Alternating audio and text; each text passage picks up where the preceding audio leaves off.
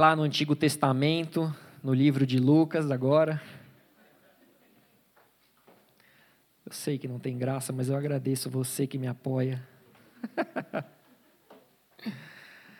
Evangelho de Lucas, capítulo 18. Quando você encontrar, dá um glória a Deus bem alto. Ó, oh, galera tá boa de Bíblia. Se você tiver sem Bíblia, acompanha no telão. Senhor amado, Pai querido, nós louvamos o Teu nome, nós reconhecemos que o Senhor é bom, nós sabemos, Pai, que a Tua misericórdia se renovou sobre nós nessa manhã, e nós estamos aqui, Pai, na Tua casa para Te ouvir, para Te obedecer, para termos a nossa fé, Senhor, firmada em Ti, Senhor, a nossa vida firmada em Ti, que é a rocha, Tu és a pedra angular, Tu és aquele que, que nos criou, Tu és aquele que nos libertou.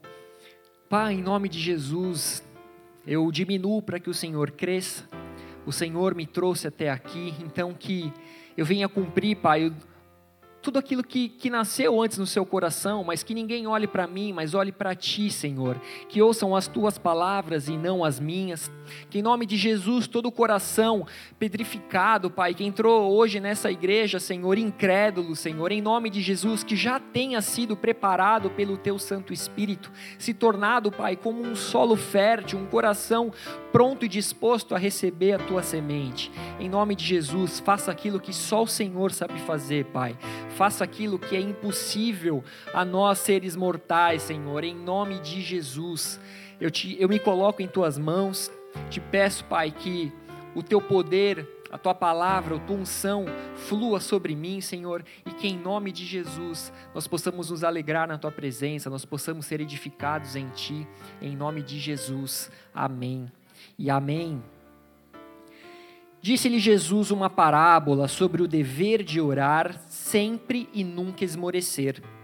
Havia uma certa cidade, em uma certa cidade um juiz que não temia Deus, nem respeitava homem algum. Havia também naquela mesma cidade uma viúva que vinha ter com ele dizendo: Julga a minha causa contra o meu adversário. Ele por algum tempo não a quis atender, mas depois disse consigo: Bem que eu não temo a Deus, mas respeito, nem respeito a homem algum. Todavia, como esta viúva me importuna, julgarei a sua causa, para não suceder que, por fim, venha a molestar-me. Então disse o Senhor: Considerai no que diz esse juiz iníquo. Não fará Deus justiça aos seus escolhidos, que a Ele clamam dia e noite, embora pareça demorado em defendê-los? Digo-vos que, depressa lhes fará justiça. Contudo, quando vier o filho do homem, achará porventura fé na terra? Até aí.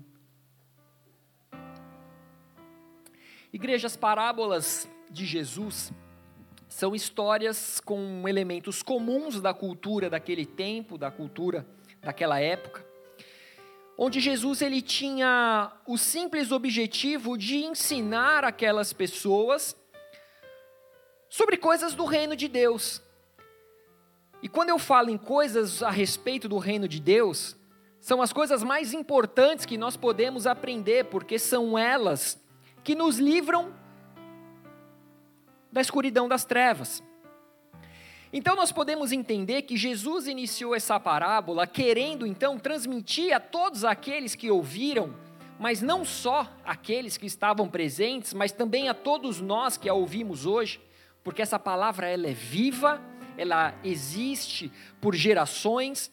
Nós sabemos que tudo pode passar, mas essa palavra ela vai permanecer para sempre. Então essa palavra ela é viva para mim e para você no dia de hoje. Jesus ele estava ali ensinando que a oração deve ser o nosso compromisso. Nós temos o dever de orar, é a minha e a sua responsabilidade. E nós devemos orar com perseverança. Não é uma simples oração onde você se coloca diante do Pai com uma lista, como uma lista de mercado, dizendo tudo o que você precisa, e no final do dia vai estar tudo ticado lá: dona, dona, dona. Recebido. Mas nós devemos orar com perseverança. A oração, ela deve fazer parte das nossas vidas, seja nos momentos bons como nos momentos ruins. Seja nos momentos de gratidão, como também nos momentos de uma grande necessidade. É a oração que nos mantém próximos e conectados ao nosso Pai. É a oração que nos mantém conectados àquele que é o nosso Criador, que nos estimula também para que nós vivamos uma estabilidade espiritual. Talvez você já tenha vivido um momento assim, ou talvez você conheça pessoas que um dia ela está dando glória a Deus, sorrindo, feliz, com um brilho nos olhos, e de repente você encontra essa pessoa, ela está cabisbaixa, ela está passando por dificuldades, ela está depressiva, ela está perdida. Pessoas que normalmente oscilam na sua fé, oscilam na sua caminhada com Cristo. E uma das coisas que nos traz essa estabilidade em Deus é nós termos uma vida de oração. Quando eu falo uma vida de oração, uma rotina de oração, não é como mais uma atividade do dia que você tem o horário certo, você vai lá, faz, tica e vai para a próxima. Mas é como uma das linguagens de amor, que é o tempo de qualidade. Onde você tem um tempo de qualidade com o seu Senhor, o seu Criador, o seu Pai, o seu amigo. Não importa quantos minutos são, se são dois, se são cinco, se são trinta, se são uma hora, não importa. O importa é o teu desejo de estar na presença dEle, é a tua vontade de levar a Ele as suas dificuldades, as suas alegrias, é você buscar nele entendimento. É você pedir para Ele, mesmo que pareça impossível, Pai, derrama sobre mim a sabedoria de Salomão. Parece impossível, não houve um homem na Bíblia que foi tão sábio quanto Salomão. Mas por que eu não posso pedir a sabedoria de Salomão para lidar com as questões da minha vida, da minha história?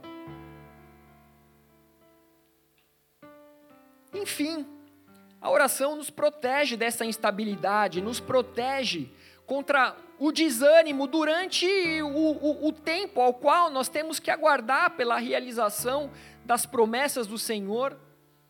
Assim como uma das promessas é o retorno de Cristo. Nós sabemos que Jesus ele veio em carne, ele morreu numa cruz, nós falamos disso todas as semanas. A nossa fé, ela está firmada e fundamentada nessa verdade, na morte e ressurreição de Cristo. Aquele que venceu a morte, mas ele nos prometeu que voltaria para nos buscar. Ele falou que estava indo ao Pai, que iria preparar a morada. Ele falou que enviaria um outro conselheiro, mas ele falou que viria nos buscar.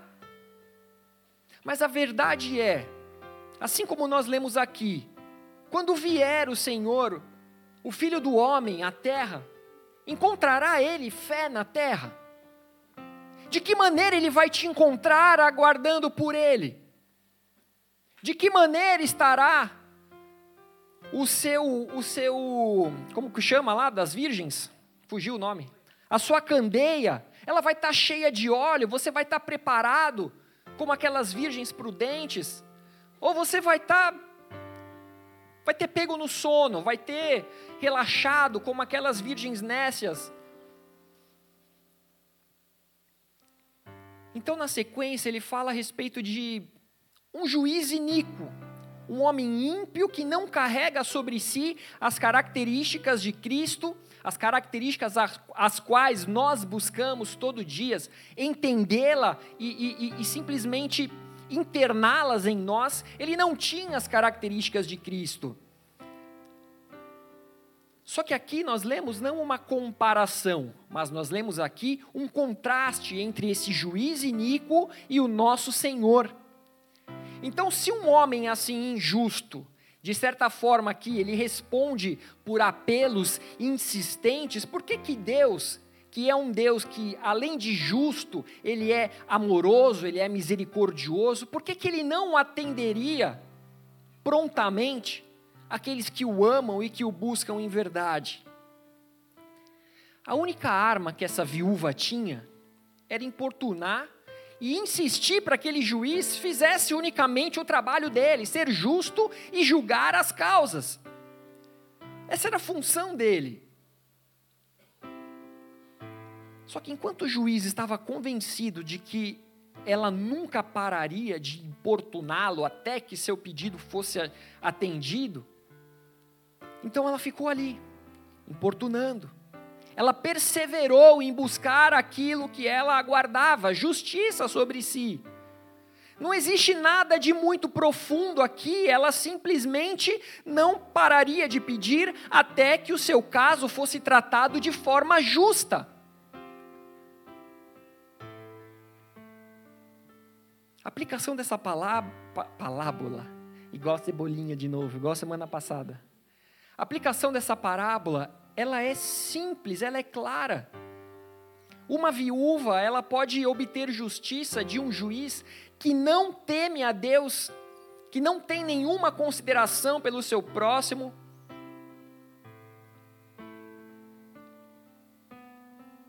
simplesmente porque ela ia lá e batia, buscava, pedia. E isso são palavras de Jesus. Batei, batei, abri-se-vos-á. Buscai, buscai, achareis, pedi, pedi, dar-se-vos-á. Essa mulher, ela fazia isso. Ela queria ser ouvida por esse juiz que não tinha consideração nenhuma por ela.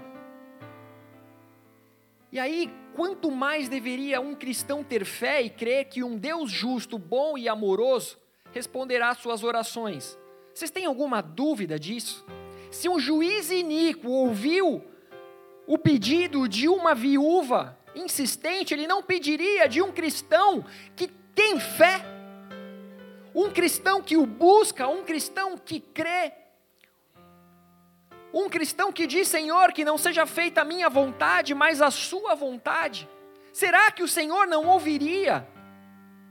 Ele pode até demorar, ou embora pareça que ele esteja demorando, mas ele sempre responde as causas dos teus filhos, a causa daqueles que creem no Senhor.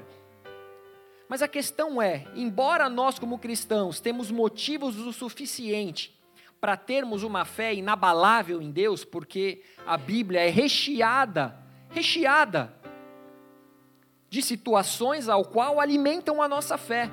Então, embora eu tenha o suficiente para ter uma fé inabalável, muitas vezes parece que é difícil eu crer que o Senhor está no controle e que Ele é capaz de agir. Será que é só comigo que acontece isso ou vocês passam por momentos assim? Está tão difícil, onde está o Senhor? Será que Ele não está me vendo? Será que Ele não está me ouvindo? Eu já fiz tudo o que eu podia, eu já procurei todas as pessoas que eu podia. Jesus ele faz uma pergunta aqui. E se pensarmos na própria volta de Jesus, se analisarmos todos os sinais bíblicos, parece que a volta de Cristo nunca esteve tão próxima. Eu ouço desde quando eu era pequeno a respeito da volta de Cristo. Não entendia nada. Mas desde quando eu me converti, eu já ouço sobre a, vo a volta de Cristo. E isso já fazem bons anos. Eu já ouvi que o mundo ia acabar, eu já vi, ouvi muita coisa. Tem alguém aqui que nasceu depois do ano 2000? Não. Nossa, tem umas mãozinhas levantando. Aí você pensa, cara, no 2000 já era. Já estaria lá no flame, lá tranquilo. Mas, quem aqui era vivo em 2000, já tinha alguns anos, era mó bafafá que o mundo ia acabar, não era? Vocês lembram? Olha lá, os velhos balançaram a cabeça. Estou brincando. Estou brincando. Mas a questão é, os sinais nunca estiveram tão perto.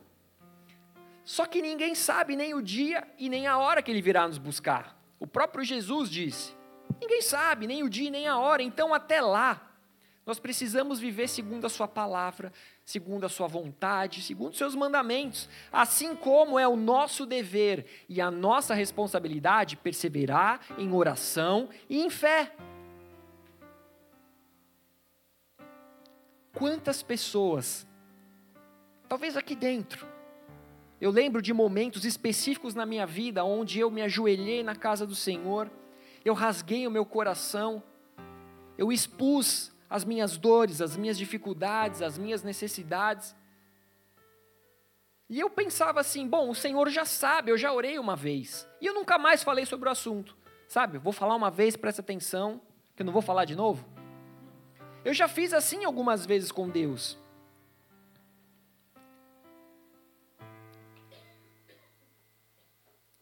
E não tem nada de errado nisso. Mas eu creio que é muito mais poderoso quando nós perseveramos em fé.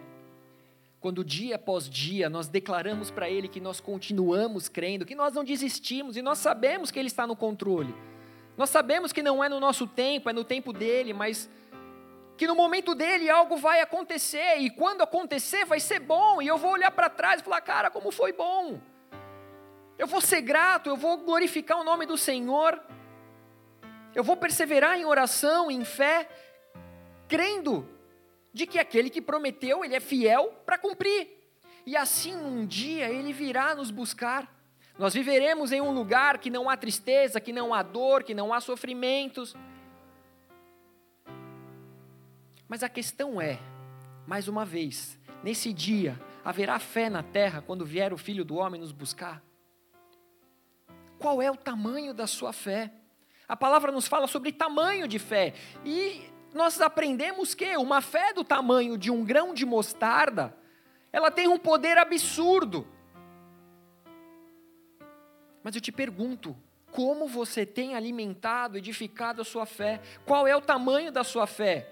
Será que em meio da maneira que nós estamos vivendo, em meio de tantas transformações do mundo, em meio a tantos sinais, de que o fim se aproxima, em meio a distorções e confusões que Satanás tem tentado colocar dentro da nossa mente, nos nossos pensamentos, em meio à tentativa de destruição da família, tentativas de destruição da inocência das nossas crianças. Será que, em meio às nossas ideologias, os nossos achismos, será que nós percebemos? Perseveraremos em oração, nós perce, per, per, ixi, permaneceremos perseverantes. Oh glória! Aplauda ao Senhor Jesus.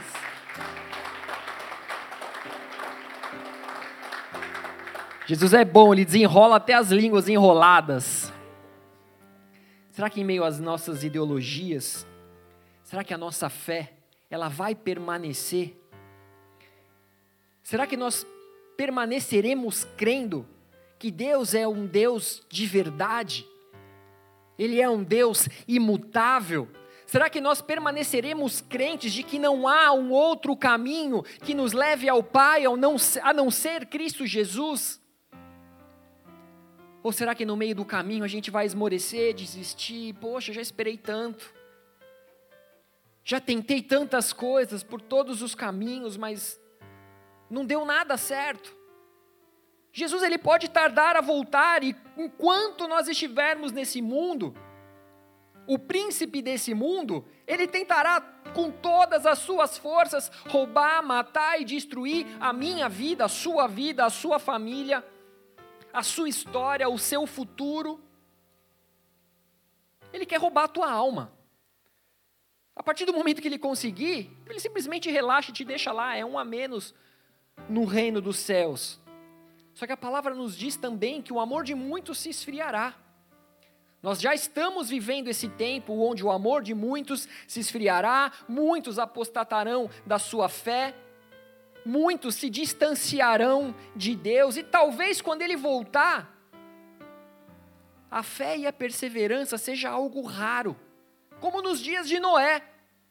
Se você conhece a história de Noé, você sabe que apenas oito pessoas foram salvas no dilúvio. Imagina num tempo onde não, não existia um dilúvio. E de repente um louco começa a construir uma arca gigante que demora anos precisa ter muita fé para investir anos da sua vida em um propósito. Qual é o seu propósito e quantos anos você investiu na sua vida nesse propósito? Nós queremos tudo rápido, de ontem para hoje. Geração instantânea, geração internet, geração WhatsApp. É tudo para ontem, a gente não tem paciência para esperar nada. Imagina se o Senhor te chamasse hoje para construir uma arca que levaria uma vida. Será que no dia do dilúvio o Senhor teria encontrado fé em você? Aquele que recebeu as palavras para construir uma arca? Mas a principal pergunta e o tema que eu vou falar hoje é exatamente esse: achará Jesus fé na terra? Acharia hoje Jesus fé no seu coração? Igreja, o que, que é fé? Isso é simples e fácil de encontrar. A Bíblia ela nos define muito bem o que é fé, lá no início de Hebreus capítulo 11, que diz: a fé é a certeza de coisas que se esperam, a convicção de fatos que não se veem. Isso é fé, você não vê. Alguém está vendo Deus aqui agora? Alguém está vendo Jesus aqui agora? Alguém está vendo o Espírito Santo aqui agora? Os seus olhos podem ver? Não, os meus não veem, mas eu creio. E se eu for um pouco mais a fundo, eu vejo o Espírito Santo quando eu olho para os olhos de cada um de vocês. Porque eu sei que Ele habita em vocês. Porque eu sei que é Ele que transmite a paz e a alegria que eu olho e vejo nos olhos de vocês. E aí a palavra diz: Pois pela fé os antigos obtiveram bom testemunho. Pela fé entendemos que foi o universo formado pela palavra de Deus. Alguém viu forma, o, o, a formação do universo? Alguém viu a palavra de Deus? De maneira que o visível veio a existir das coisas que não aparecem. Isso é fé. É você crer que do que não se pode ver, se cria o que é visível. É você crer que do nada pode existir tudo. Se alguém me perguntar aqui o que, que eu precisei fazer para viver as coisas mais incríveis que eu já vivi na minha vida, o que eu precisei ter, a minha resposta seria fé. Porque as coisas mais incríveis que eu vivi na minha vida, eu, como homem, não acreditaria que vivia se não fosse a minha fé. E se tem alguém aqui que pode testemunhar que viveu um milagre, é porque antes teve fé. A fé ela precisa estar presente em todos os momentos da sua vida. Assim como eu creio que todos vocês que estão aqui hoje, de alguma forma, têm fé. E vocês encontram respostas nas palavras de Deus. E se você está aqui buscando uma resposta na palavra de Deus, é porque você tem fé que essa palavra tem poder. Você tem fé que essa palavra pode transformar a tua história, pode te trazer respostas, pode te trazer um caminho. Talvez você tenha buscado conforto na casa do Senhor e você só busca algo onde você sabe que pode encontrar. Eu não vou numa farmácia e pergunto se tem pãozinho. Assim como eu não vou numa padaria e pergunto se tem remédio. Mas se eu preciso de conforto, se eu preciso de renovo, se eu preciso de ousadia, se eu preciso de poder, se eu preciso, se eu preciso de unção, eu vou na presença de Deus. E eu tenho fé que, mesmo os meus olhos não vendo, eu creio que o céu se rasga e que desce poder sobre mim. Assim como desceu poder sobre aqueles homens em Atos,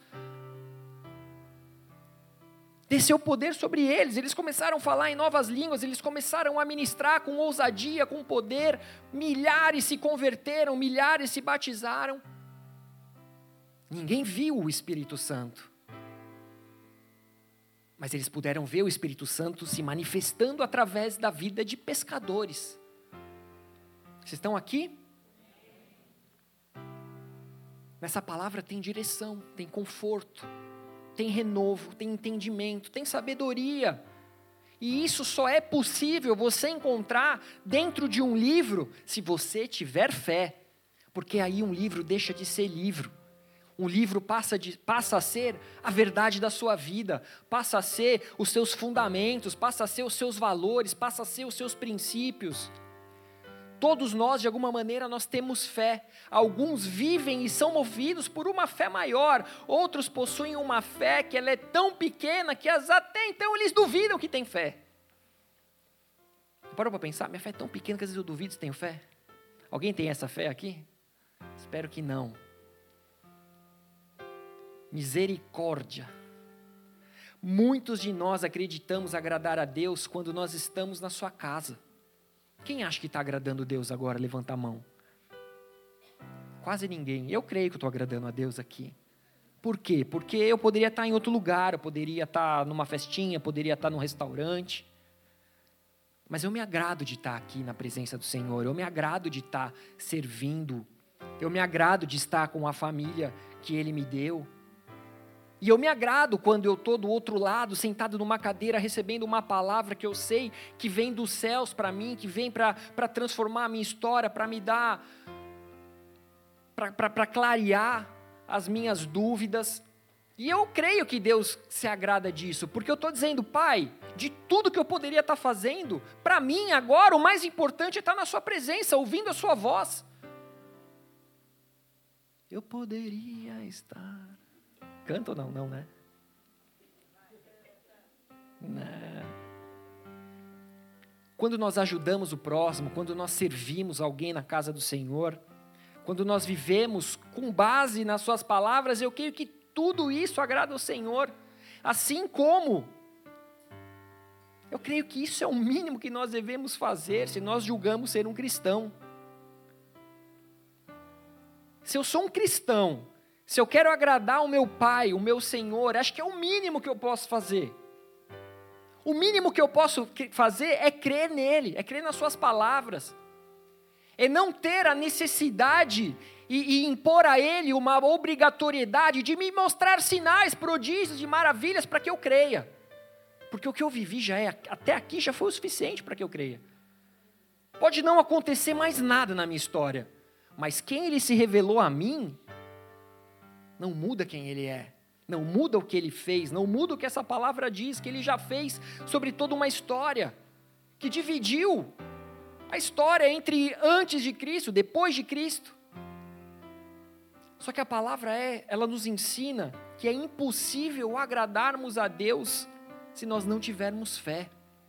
Você pode fazer tanta coisa para agradar a Deus, mas você não vai agradá-lo se você não tiver fé. Hebreus 11:6, de fato, sem fé é impossível agradar a Deus, porquanto é necessário que aquele que se aproxima de Deus creia que ele existe e que se torna galardoador dos que o buscam. Existe uma recompensa para aqueles que o buscam com fé.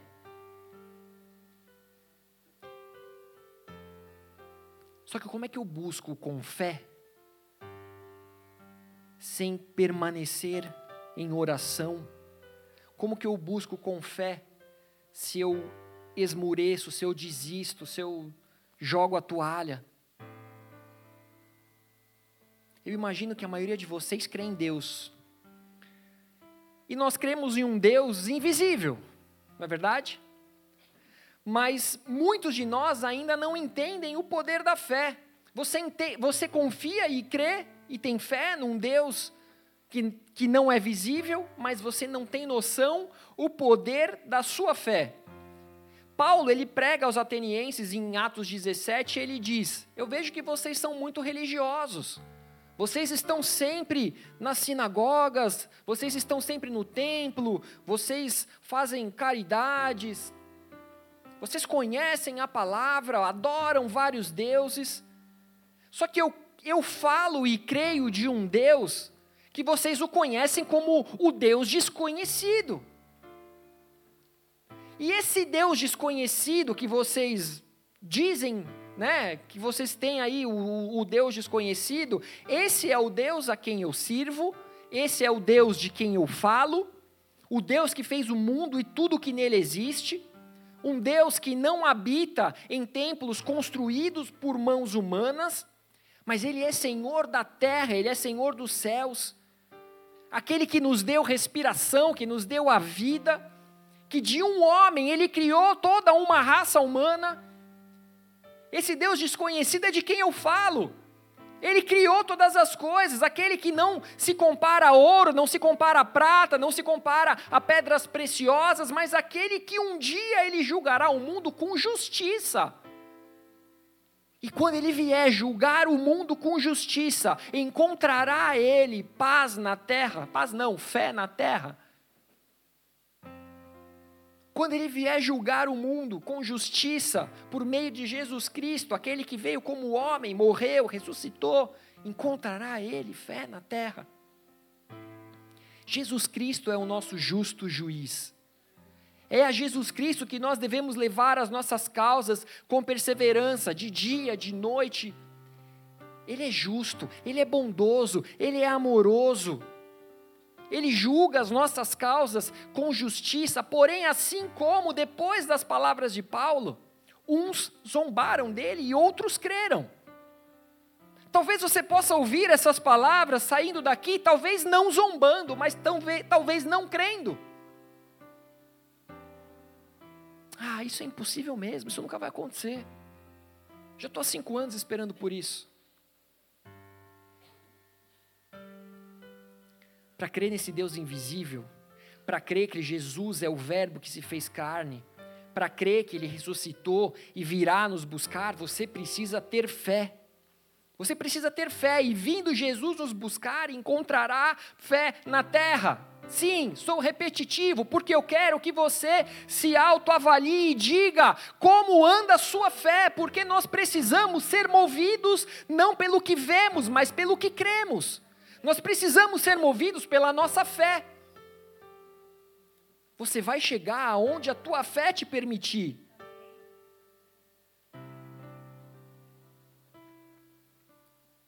E por que, que eu bato nessa tecla? Talvez você pense, sim, eu tenho fé, estou aqui.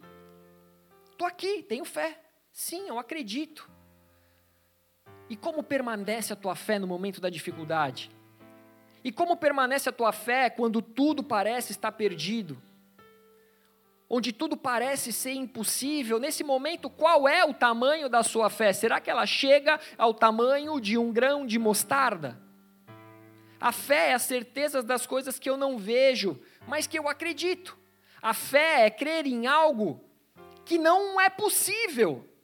A fé, ela é demonstrada quando você tem, ela não é demonstrada quando você tem um ótimo emprego, ela não é demonstrada quando você tem uma conta bancária recheada, a fé não é demonstrada quando você vende saúde, mas a fé precisa ser exercitada quando nós estamos diante de algo que é impossível para os homens, porém que nós podemos ter a, ter a certeza de que para Deus é possível.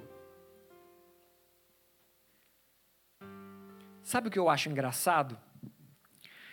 Hoje em dia, está ficando cada vez mais comum pessoas que se identificam como animais adultos que se identificam como crianças, homens que se identificam como mulheres, mulheres que se identificam como homens, e eles creem até o fim de que isso é verdade, a ponto de insistirem para que todos não só creiam, mas o vejam dessa maneira, o aceitem dessa maneira e os tratem dessa maneira. Eu estava ouvindo ontem, eu não sei se isso é verdade, não pode ser, que chegou um cara na imigração, filmando com o celular, e aí o, o guarda foi falar que, olha, não pode filmar aqui. Ele falou, mas eu não estou filmando. Eu me vejo como uma câmera. Eu sou uma câmera. Essa câmera faz parte de quem eu sou. E aí o cara passou. Isso não pode ser verdade, isso não entra na minha cabeça que é verdade. Para mim, não tem pessoa que tem mais fé do que uma pessoa que fala um negócio desse. Agora, você que conhece o Deus invisível, o Deus criador, por que, que você não tem fé para acreditar que algumas coisas vão e podem acontecer na sua vida? Quando se trata das promessas de Deus, muitas pessoas não estão dispostas a esperarem, orarem com perseverança, manterem a sua fé até que Deus torne possível aquilo que é impossível. Eu creio em um Deus dos impossíveis. Eu creio num Deus que pode todas as coisas. Só que entre o crer e o acontecer, existe o impossível, existe ali um, um, um, abismo, existe ali uma muralha. Abismo que eu não consigo atravessar, muralha que eu não consigo transpor, mas que eu tenho fé que existe um Deus que pode criar para mim uma ponte, que existe um Deus que pode ruir uma muralha e que pode me permitir viver o impossível. Lucas 18, 35 a 43, fala a respeito de um homem cego, cego, o famoso cego de Jericó. Se ele estivesse em Dublin, vocês iam tudo pedir autógrafo para ele. Mas será que uma pessoa descrente acreditaria que um homem cego poderia voltar a enxergar? Você acredita nisso? Alguém aqui acredita que um homem cego pode enxergar? E nas suas dificuldades, você crê, você acredita que aquilo que é impossível para você pode se tornar real? Ou a sua fé ela só funciona para os outros? O teu Deus é o mesmo Deus do cego de Jericó. Talvez você até acredite, porque está na Bíblia, mas a palavra nos conta a respeito de um homem cego que vivia ali sentado na beira do caminho, um homem que vivia de esmolas, um homem que, imagino que vivia de maneira simples, que nem sempre comia, um homem que provavelmente não se vestia bem, não andava de barba feita, cabelo cortadinho. Um cara que vivia de esmolas, porém, em um determinado dia, ele podia ser cego, mas ele ouvia o barulho da multidão. Ele falou: não é porque eu, sou cego que eu preciso ser um, um nada aqui, eu quero saber o que está acontecendo, que barulho é esse. E ele descobriu que quem passava por ali era Jesus o Nazareno. Esse barulho de multidão é porque o Jesus o Nazareno está passando por aqui, e naquele momento ele começou, a palavra ele começou a gritar: Jesus, filho de Davi, tem compaixão de mim. Jesus, filho de Davi, tem compaixão de mim. Jesus, filho de Davi, tem compaixão de mim. Ele chamou a atenção de Jesus. Ele não precisava ver para crer que Jesus estava ali. Ele não precisava ver para crer que Jesus poderia transformar a vida dele. Ele simplesmente clamou a Jesus com perseverança. Ele usou o que ele tinha na mão. Ele não tinha olhos, mas ele tinha uma boca. E ele falou: Eu vou usar o que eu tenho, mas eu vou me aproximar do meu Senhor, eu vou me aproximar daquele que é capaz de todas as coisas. Eu vou, vou me aproximar daquele que tem poder para fazer aquilo que eu não posso fazer. Então ele gritou, e sabe o que, que aconteceu? Depois de ele ter gritado uma, duas, três, quatro vezes, sabe o que aconteceu? Nada. Na verdade, pior do que nada, porque se nada tivesse acontecido, ele continuaria tentando, mas aconteceu. E o que, que aconteceu foi: ele foi repreendido, mandaram que ele se calasse mandaram que ele parasse de tentar se aparecer, que ele calasse a boca, porque ele não passava de um cego. Seu cego sujo, fica quieto, fica quieto. O Senhor tem mais o que fazer. Você é sujo, está fedido, mal vestido.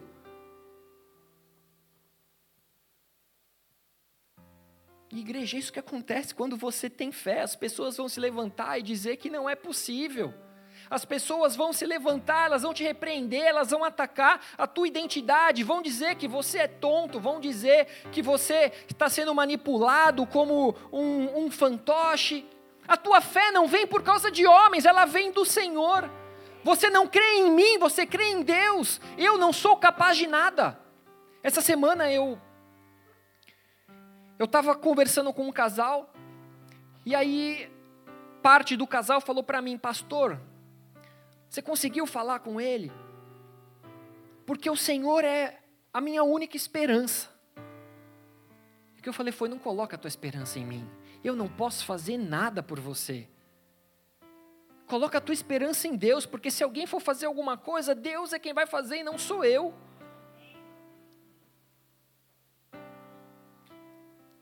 Então as pessoas vão atacar a tua identidade. Elas vão tentar te reprimir, elas vão dizer que aquilo que você busca é grande demais, é impossível de ser atendido. Só que aquele cego, tanto quanto aquela viúva que nós começamos falando sobre ela, ele perseverou em busca daquele que ele sabia que tinha poder para curar os teus olhos. Então ele gritou, ele clamou: Jesus, filho de Davi, tem compaixão de mim. Independente do que as pessoas falavam, ele não se calava. Independente do que as pessoas falavam, ele buscava o Senhor. Ele não queria saber o que aqueles homens pensavam, ele queria saber o que Jesus pensava dele. É isso que queimava no coração dele. Eu quero Jesus. Não importa o que você pensa, não importa o que você fala, não importa o que você acredita, não importa o que você, onde você acha que eu vou chegar.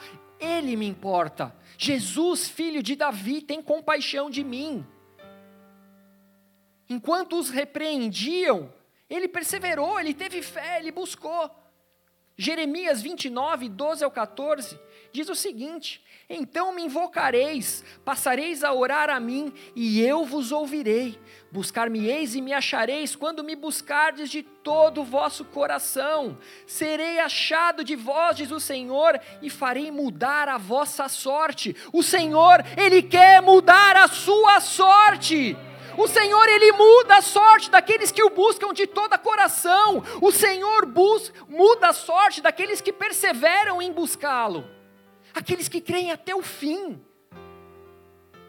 Aqueles que não se importam com o que os outros dizem, mas permanecem perseverantes em oração. Quanto mais aquele cego era repreendido, mais ele cria e mais ele gritava: Jesus, filho de Davi, tem compaixão de mim. Ele entendia que quanto mais se levantassem contra ele, maior seria a chance dele ser abençoado. Porque Satanás ele faz isso. Quando você está próximo da tua bênção, ele começa a tentar te desanimar, ele começa a tentar a, a, a tirar o teu foco. E aí você pensa, mas já passou tanto tempo mesmo.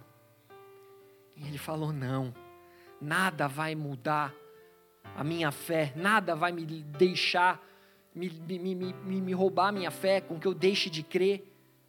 Quantas vezes, em meio às impossibilidades da sua vida, você clamou insistentemente ao Senhor por auxílio, sem esmurecer?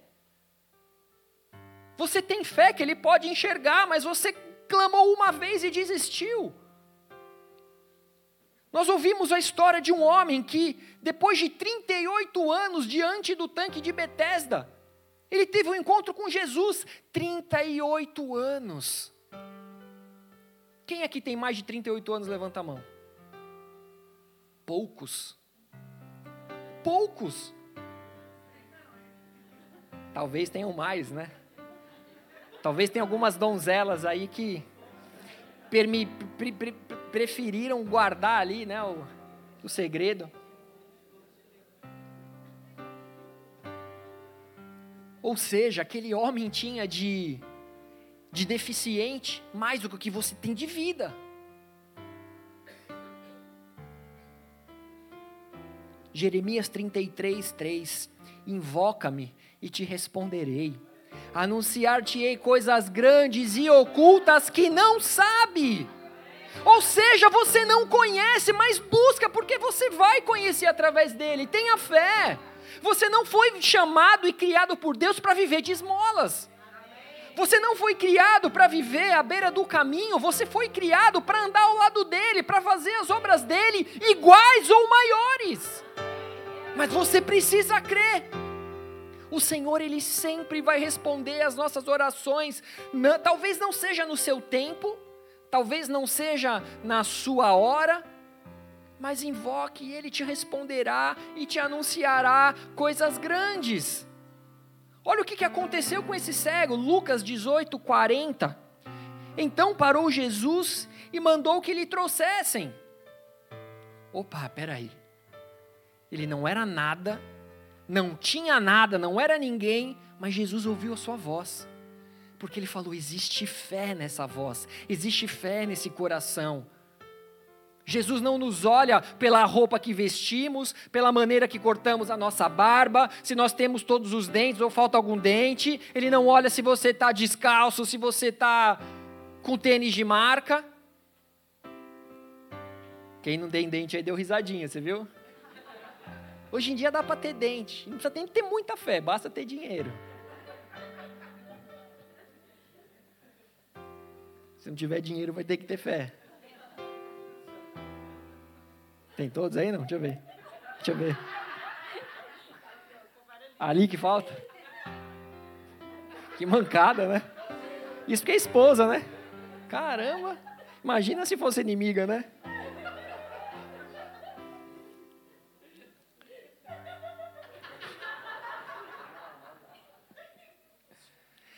Então parou Jesus e mandou que lhe trouxessem.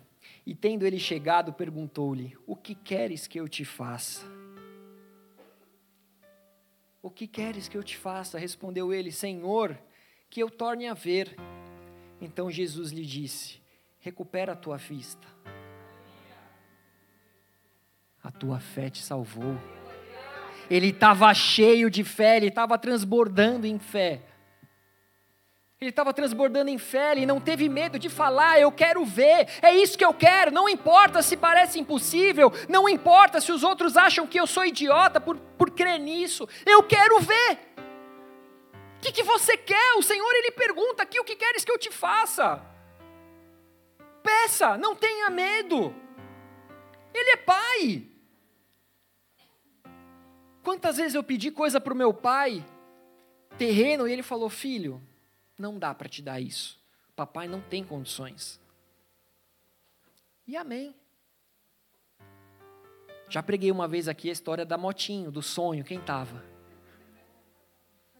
Era impossível eu ganhar uma motinho. Era impossível. Eu pedia para o meu pai, eles não tinham condições, eles tinham medo.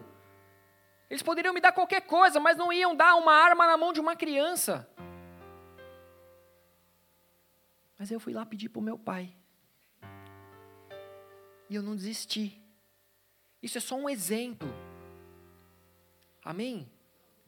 Eu não estou falando só de coisas materiais. Não vai pedir um pai, pai, me dá uma Ferrari, crendo que você vai chegar em casa e vai estar lá na sua garagem. Não é isso. Mas a fé é matéria-prima para cura. A fé é matéria-prima para transformação. A fé é matéria-prima para libertação. Quantas pessoas em um momento de dificuldade, após um ou dois meses, onde, onde não são respondidas por Deus, onde não ouvem a voz do Criador, onde não enxergam um, um, um caminho, elas simplesmente desistem da sua carreira, simplesmente desistem do seu matrimônio, elas simplesmente desistem dos seus estudos, desistem do seu intercâmbio. Eu não sei qual é a dificuldade que você está passando hoje aqui nessa terra, mas não desista. Não desista, permaneça. Ah, pastor, mas o aluguel está muito caro. Sim, mas você é filho do Senhor, que é dono de todo o ouro e toda a prata. Ah, pastor, mas nessa igreja não tem ninguém que é compatível a mim. Cara, ele é criador de toda a humanidade. Será que não tem um que vai dar um match ali com você? Tem, não tem? Uma hora tem. Grita: Jesus, filho de Davi, tem compaixão de mim. Né? Aplauda o Senhor, vai.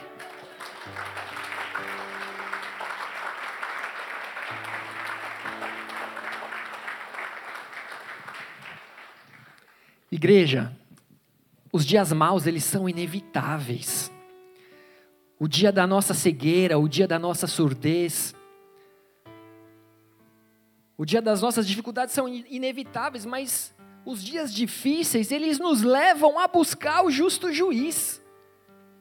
Não existe um grande homem de Deus que em algum momento não foi amassado, pisado, a uva para fornecer ali um, um, um, bom suco de uva, um bom vinho, ela é pisada. Aqueles pés sujos, rachado. Como que surge o azeite? É dessa maneira. Como que surge um, o, o vaso na mão do oleiro?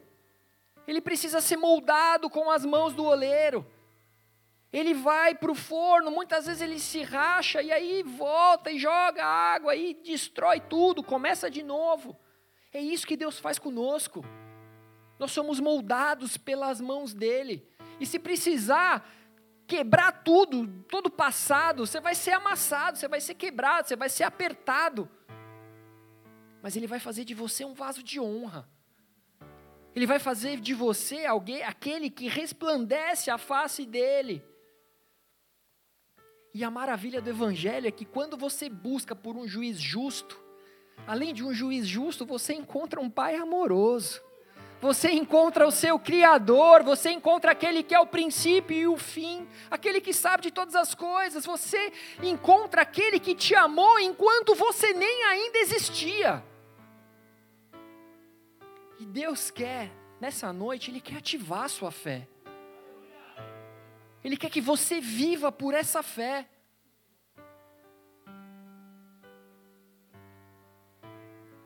Se você pretende viver coisas que nem olhos viram, nem ouvidos ouviram, primeiro você precisa perseverar em oração. Primeiro você precisa alimentar a sua fé para que o impossível se torne real. Quer ter uma ideia do que se trata andar por fé? A palavra nos fala em Lucas 7, do 1 ao 10, a respeito da cura do servo de um centurião. No versículo 3 diz o seguinte: Tendo ouvido falar a respeito de Jesus, enviou-lhe alguns anciãos dos judeus, pedindo-lhe que viesse curar o seu servo. Estes, chegando-se a Jesus, com instância lhe suplicaram, dizendo: ele é digno de que lhes faça isso. Ou seja, nós estamos falando de um centurião romano, um chefe de 100 soldados, que cria no Senhor Jesus, mesmo não sendo judeu, mas que enviou os seus servos a falar com Jesus. Esses servos reconheciam quem ele era. Esses servos falaram: Ele é digno de que lhe faças isto. Era um homem bom, era um homem temente porque é amigo do nosso povo e ele mesmo nos edificou a sinagoga. Ou seja, ele estava do lado do povo judeu. Ele era um instrumento nas mãos de Deus ali. Ele estava se permitindo ser um objeto ali, um instrumento de honra nas mãos do Senhor. Então Jesus foi com eles, e já perto da casa, o centurião enviou-lhes amigos para lhe dizer: Senhor, não te incomodes, porque não sou digno de que entres em minha casa. Ele tinha fé, mas ele falava: Eu não sou digno de estar na presença daquele que é o Criador. Eu não sou digno de estar na presença do Filho de Deus. Eu não sou digno de estar diante daquele que tem poder sobre todas as coisas. E já perto da casa, o centurião enviou amigos, já li, Senhor, não te incomodes, já li, desculpa. Versículo 7: Por isso eu mesmo não me julguei digno de ir ter contigo.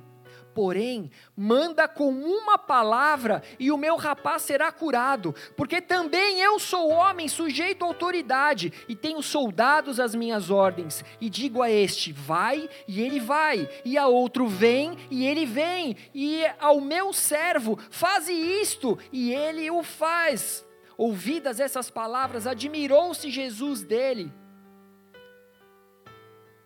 Esse homem, ele tinha cem pessoas a seu comando, mas ele tinha também um superior. E ele sabia que ele era um homem que cumpria com ordens. Silas, vem aqui um pouquinho. Vem aqui, vem aqui.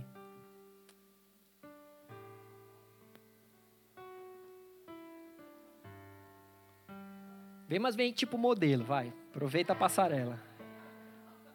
Olha lá, olha lá. a vergonha da esposa. Sobe aqui, sobe aqui. Faz aquela dancinha lá dos pezinhos que você sabe lá, ó. Pode voltar lá, obrigado. Demorou mais para chegar do que para fazer o showzinho, né? Igreja,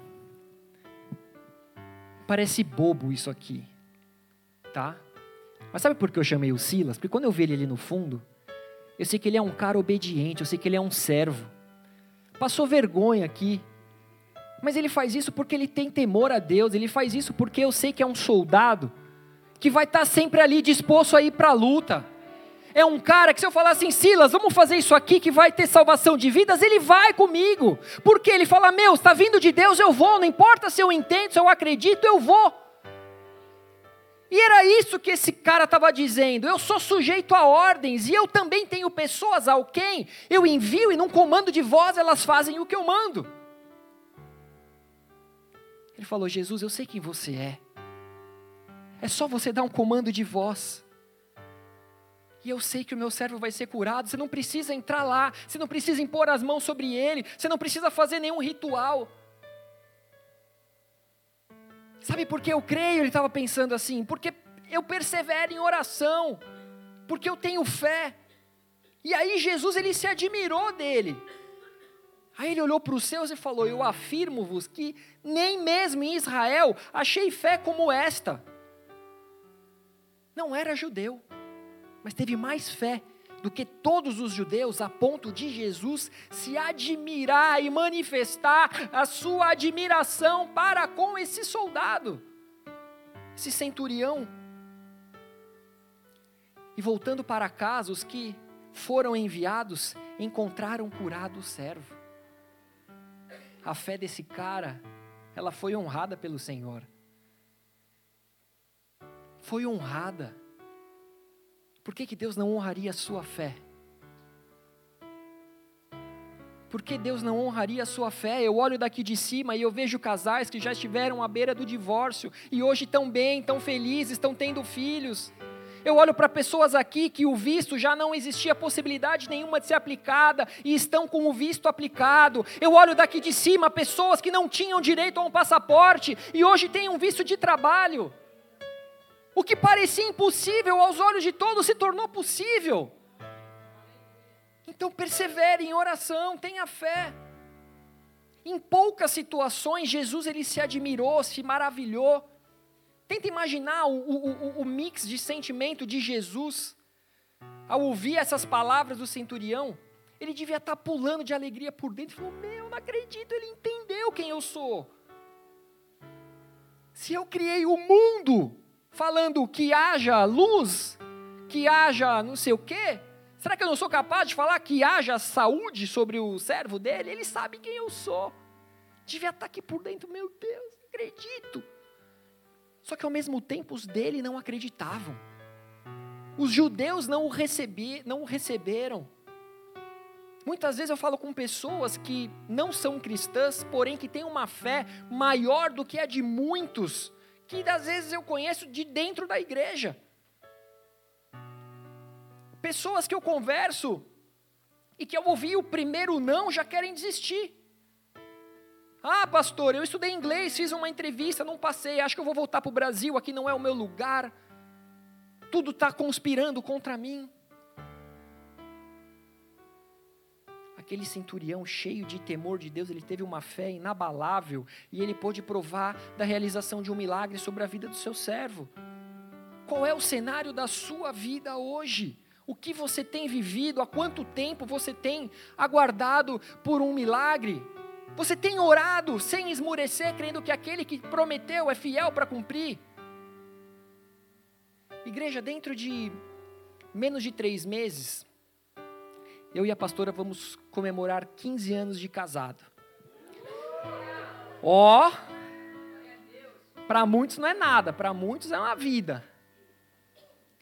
Mas nós vamos comemorar 15 anos de casado mas também vamos comemorar 15 anos a qual nós buscamos por um filho e não temos.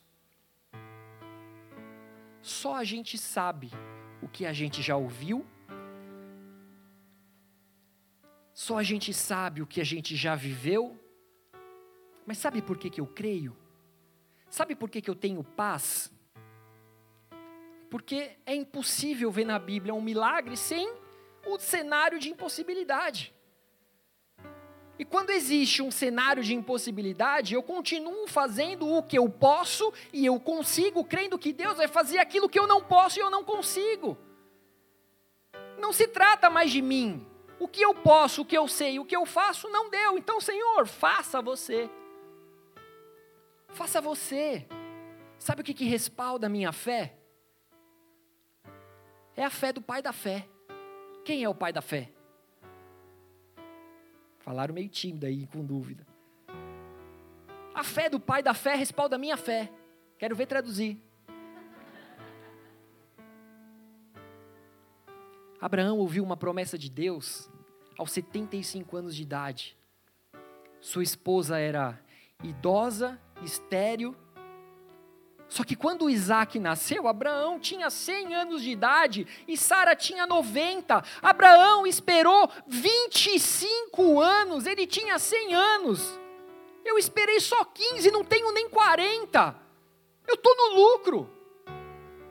Eu sei do que Deus pode fazer. Eu creio nessa palavra, ela é viva, ela é real. Ela não é para Abraão, ela é para mim, ela é para você. O mesmo que chamou Abraão para pai de multidões é o mesmo que me prometeu e que eu sei que é fiel para cumprir. Mas como é o cenário de um milagre? É um cenário que não há nada o que você possa fazer com as suas mãos, com os seus recursos financeiros, com o seu poder. O cenário de um milagre é o cenário do impossível. Eu não sei pelo que você está passando ou passará, mas eu sei que, segundo Romanos 10, 17, a fé vem pela pregação, e a pregação pela palavra de Cristo. Ou seja, a sua, a sua, fé ela precisa ser ativada, a sua fé precisa ser alimentada, você precisa permitir que a tua fé cresça através dessa palavra para que você possa também viver o impossível. Eu não me importo se você já sabe a respeito do que eu estou falando. Eu não me importo se você conhece a história de Abraão. Eu não me importo se você conhece a história do juiz Inico. Eu não me importo. Não me importo com nada. Não estou aqui para agradar você. Eu estou aqui para declarar a palavra de Deus. E se você veio aqui e está ouvindo essa palavra com o coração aberto, a sua fé está sendo edificada e você vai viver também milagres. Enquanto eu ministro essa palavra de Deus e não a minha, a sua fé, ela começa a crescer, ela começa a desenvolver, ela vai aumentando. Começa a crer naquilo que parece irreal, naquilo que parece impossível. Começa a crer naquilo que você deixou de crer há um tempo atrás. Comece a crer nos teus sonhos, que eles podem se tornar reais.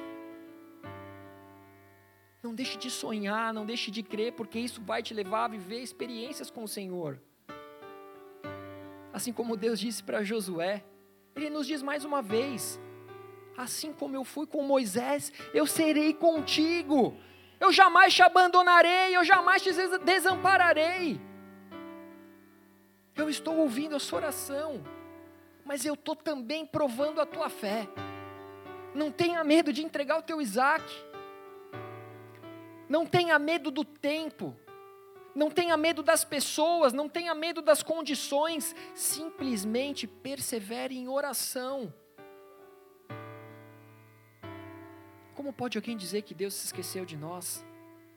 Deus ele se importa com você. Você é único para o Senhor. Ah, pastor, mas tudo parece tão difícil. Tudo parece estar demorando tanto demais. Lá em Coríntios nos ensina a andarmos por fé e não pelo que vemos. Ande pela sua fé. Não confie nos teus olhos. Hoje eu estou sem óculos. Tem gente que eu olho e falo, será que é? Será que não é? Ah, por fé eu sei que é. Não é o Serjão ali no fundo, ó? Por fé eu sei que é. Mas eu enxergo, estou brincando. Mateus 17, 20. Jesus diz: Pois em verdade vos digo que se tiverdes fé como um grão de mostarda, direis a este monte: passa daqui para colar, e ele passará, nada vos será impossível. Olha o poder da fé. Olha o poder da fé, não leia isso como simples palavras. A sua vida ela vai ser uma simples vida se, isso você, se você vê a palavra como simples palavras. Mas se você vê essa palavra com poder, você vai viver com poder, você vai viver com autoridade. Os sinais vão te seguir. Tenha fé. Confie no amor de Deus. Viva por meio dessas palavras de vida. 1 João 5, 3 ao 5 porque este é o amor de Deus, que guardemos os seus mandamentos. Ora, os seus mandamentos não são penosos, porque todo que é nascido de Deus vence o mundo, e esta é a vitória que vence o mundo, a nossa fé. A sua fé é que vence o mundo. Quem é quem é o que vence o mundo, senão aquele que crê em Jesus, o filho de Deus? Ou seja, crê no Senhor Jesus Cristo, será salvo tu e a tua casa. Creia, creia que tudo é possível ao que crê. Feche os seus olhos, baixa a sua cabeça.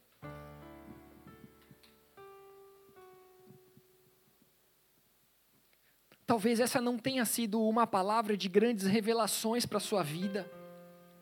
Talvez você acredite que a resposta das suas dúvidas não foi sanada, não foi resolvida, você não encontrou. Mas você encontrou com uma palavra de Deus, você encontrou com a presença do Espírito Santo, te dizendo: tenha fé.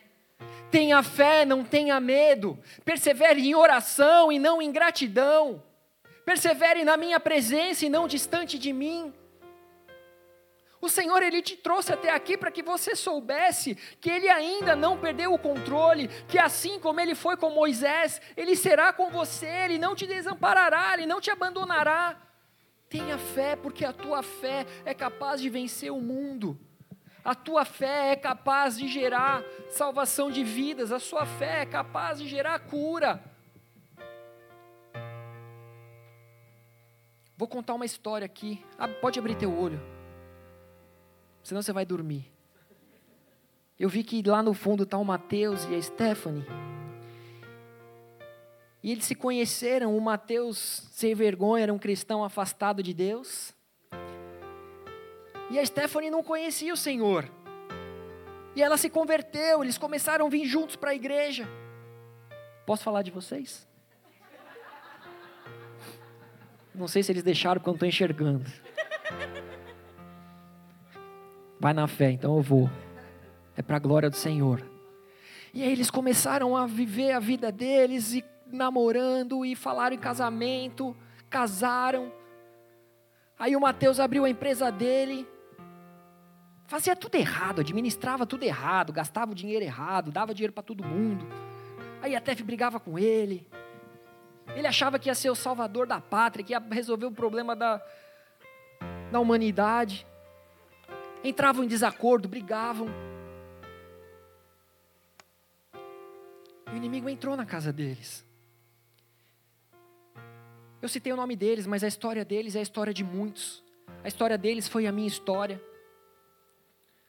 O desejo de divórcio entrou na minha casa, entrou na casa deles. Só que assim como eu criei, eles creram. Assim como eu permaneci, eles permaneceram. Assim como eu perseverei, eles perseveraram. Talvez eles não estejam vivendo o tempo mais perfeito da vida deles, mas eles se fortaleceram como família, como marido, como mulher. E aí vinha o Mateus e ministrava ela: você tem que ter fé. E aí ela falava, eles decidiram comprar um carro. Ela falou: eu quero um carro zero. Se meu pai é do ouro da prata, ele vai me dar um carro zero. Aí o Mateus, oh, mas um carro zero. Você não tem fé, não? Não foi o que você me ensinou? E hoje estão andando de carro zero. Estão andando de carro zero. Aí eles falaram: não quero morar mais nessa casa pequena. Quero morar numa casa grande, quero a minha casa. Não, mas não vai dar. Não, mas não sei o quê. Não, mas a empresa não está indo bem. Nesse momento, o que, a galera faz? Pega a empresa, sonega tudo. Mas não, eles falaram: vamos fazer direito, vamos pagar os impostos, vamos dar a César o que é de César, vamos dar a Deus o que é de Deus. E hoje estão morando na casa deles, a casa linda. E aí a gente pensa, ah, mas pô, agora já está tudo perfeito, eles estão de carro zero, estão na casa nova. Deus vai olhar e falar assim: não, tem mais. Aí ela engravidou e agora eles tiveram um hotelzinho. E eu profetizo em nome de Jesus que Deus vai fazer muito mais na vida de vocês, que esse é só o começo na vida de vocês. Eu declaro que isso não chega nem perto do que olhos viram ou ouvidos ouviram.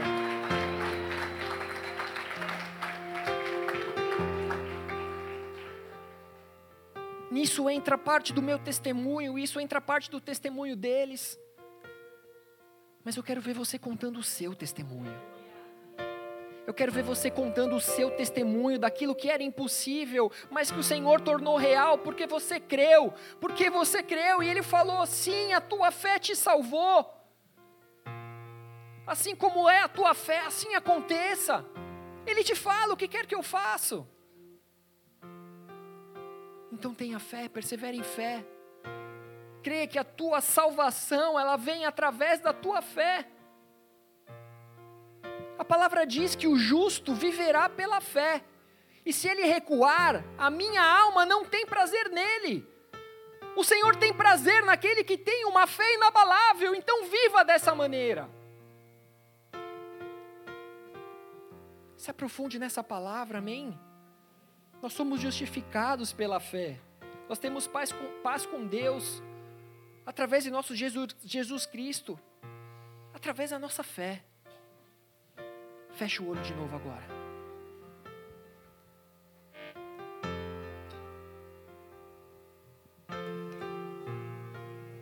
Eu falei sobre experiências pessoais. Eu falei sobre experiências aqui de um casal querido. Eu poderia falar de muitas outras experiências de pessoas que tiveram fé. Mas o Senhor quer que você viva a tua experiência de fé. Mas o primeiro passo é você crer de todo o seu coração que Jesus Cristo ele é o filho de Deus. É você ter essa fé em um Deus que você não vê, que você não conhece pessoalmente, mas que você não precise ver para crer.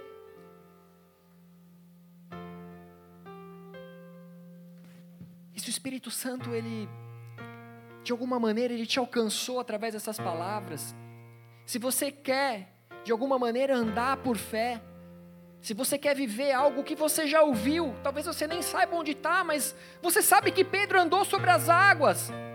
Você sabe que ele andou até o momento que ele teve medo, e quando ele teve medo, ele afundou. Mas a fé nos faz andar sobre as águas.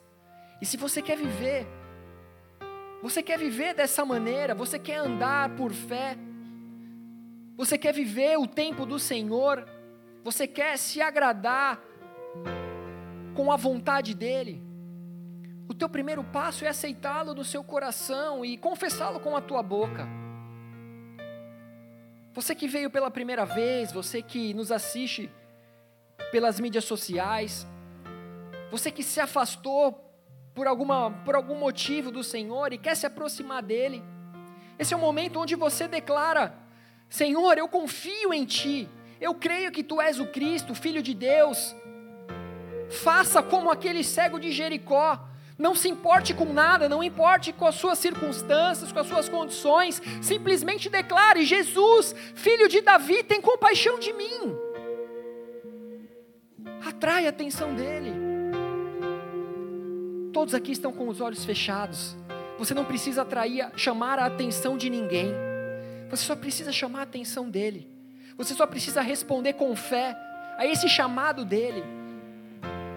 Se você quer fazer uma oração entregando a sua vida a Jesus Cristo, Filho de Deus, onde quer que você esteja, levanta sua mão no seu lugar. É entre você e ele, ninguém mais está olhando, ninguém mais precisa saber. Essa é a maior decisão da sua vida, entregar a sua vida àquele que te criou e pode todas as coisas.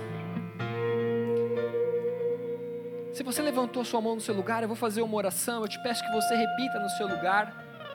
Se por algum motivo você não levantou, mas você está sentindo que essas palavras são para você, repita essa oração. Senhor Jesus. Senhor Jesus. Nessa noite eu ouvi a tua voz. Nessa noite eu ouvi a tua voz. E eu creio que o Senhor me trouxe até aqui. E eu creio que o Senhor me trouxe até aqui. Eu creio que não foi por acaso. Eu creio que não foi por acaso. E isso alimentou a minha fé nessa noite. E isso alimentou a minha fé nessa noite. Hoje eu quero declarar Hoje eu quero declarar que eu crio no meu coração. que eu crio no meu coração. E eu vou confessar com a minha boca E eu vou confessar com a minha boca que Jesus Cristo, Filho de Deus, que Jesus Cristo, Filho de Deus, veio como homem, veio como homem, morreu numa cruz, morreu numa cruz, mas ressuscitou. Mas, mas ressuscitou. Ele venceu a morte. Ele venceu a morte. E eu aprendi hoje E eu aprendi hoje que a minha fé, que a minha fé, baseada em Cristo, baseada em Cristo, me leva a vencer o mundo. me leva a vencer o mundo. Então me ajuda, Senhor. Então me ajuda, Senhor. Me ajude a perseverar em oração, Me ajude a perseverar em oração, porque quando o Senhor voltar, porque quando o Senhor voltar, se depender de mim, se depender de mim, o Senhor encontrará muita fé na terra. o Senhor encontrará muita fé na terra. Escreve meu nome Escreve o meu no nome livro da vida. no livro da vida. Perdoa os meus pecados. Perdoa os meus pecados. E eu declaro E eu declaro seguir-te por toda a minha vida. seguir-te por toda a minha Em vida. nome de Jesus. Em nome de Jesus. Senhor amado, Pai querido, eu te louvo, Pai, porque tu és bom, porque o Senhor tem nos provado, Pai, que a tua palavra não volta vazia, mas ela sempre cumpre com aquilo que foi designado por ti, Senhor. E nós podemos ver, Pai, pessoas, Senhor, se voltando a ti, se entregando a ti, reconhecendo que tu és Senhor e Salvador da vida delas. Pai, em nome de Jesus eu te peço que o Senhor venha nos usar, que nós estejamos dispostos, prontos, Pai, para ajudá-los nessa nova caminhada, que eles se sintam abraçados, acolhidos na tua casa, no corpo de Cristo, que em nome de Jesus eles tenham a fé, Senhor, a fé necessária para ver, Pai, transformações nas vidas deles, Senhor, para que eles possam ver, Pai, o Senhor agindo em suas causas, em nome de Jesus, Pai. Eu quero declarar aqui para que todos entendam: nós não estamos buscando uma fé em bens materiais, nós não estamos buscando aquilo que o Senhor tem para nos oferecer, mas nós estamos aqui acima de todas as coisas, reconhecendo que Tu és Senhor dos Senhores, reconhecendo que assim como nós cantamos aqui no início, nós somos dependentes de Ti, nós não somos nada distantes de Ti, nós não somos nada sem a Tua presença, e Pai, nós temos fé, Pai, de que o Senhor, muito mais do que Criador, Pai e amigo, Tu és um Deus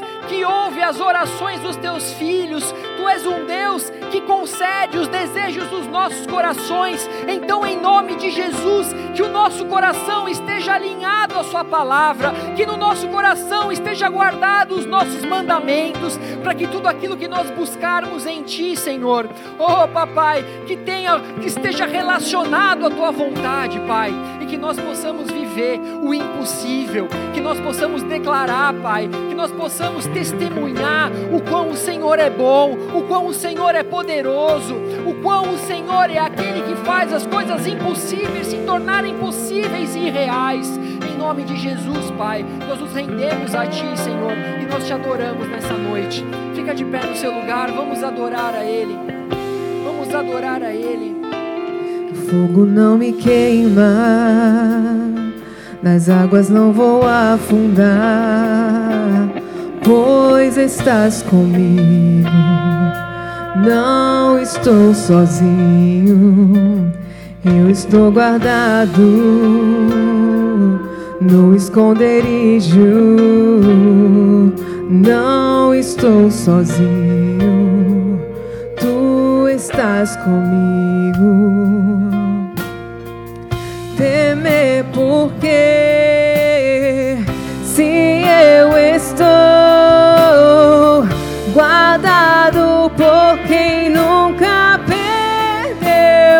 perdeu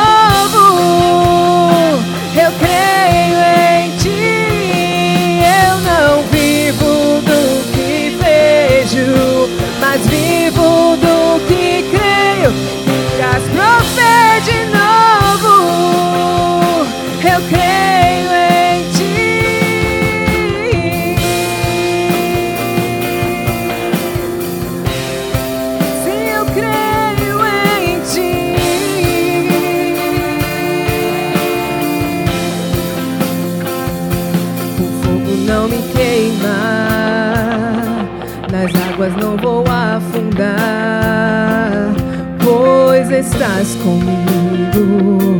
Não estou sozinho, eu estou guardado no esconderijo. Não estou sozinho, tu estás comigo. Temer porque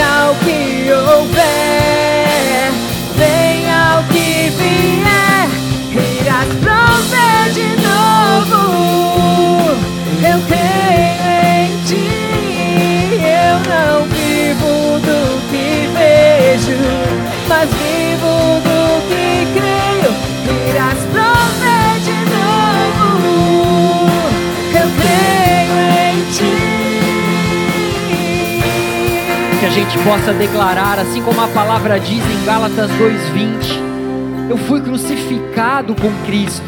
Assim já não já já não sou eu quem vive, mas Cristo vive em mim.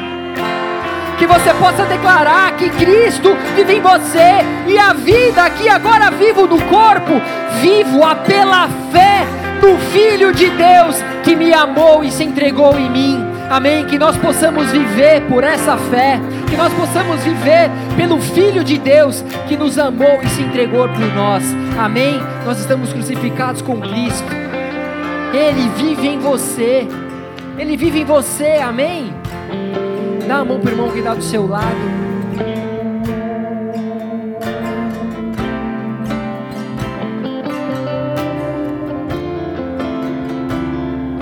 Você que nos visita hoje pela primeira vez, queria te fazer um pedido pessoal antes de você ir embora.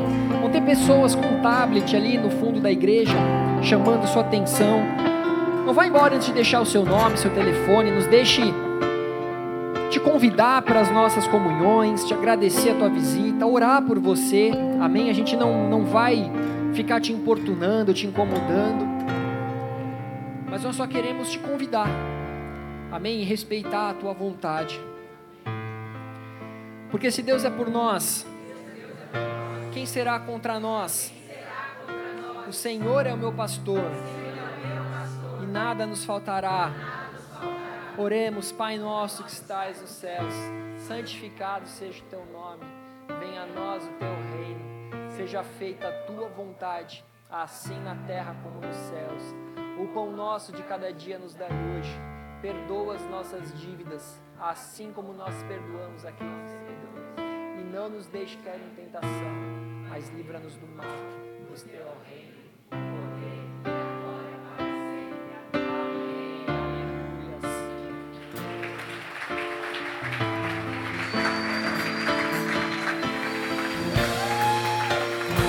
Glória a Deus. Glória a Deus. Toda adoração é para ti, Senhor. Levanta sua mão direita bem alto, como servo e sacerdote do Deus vivo e criador, do Pai eterno.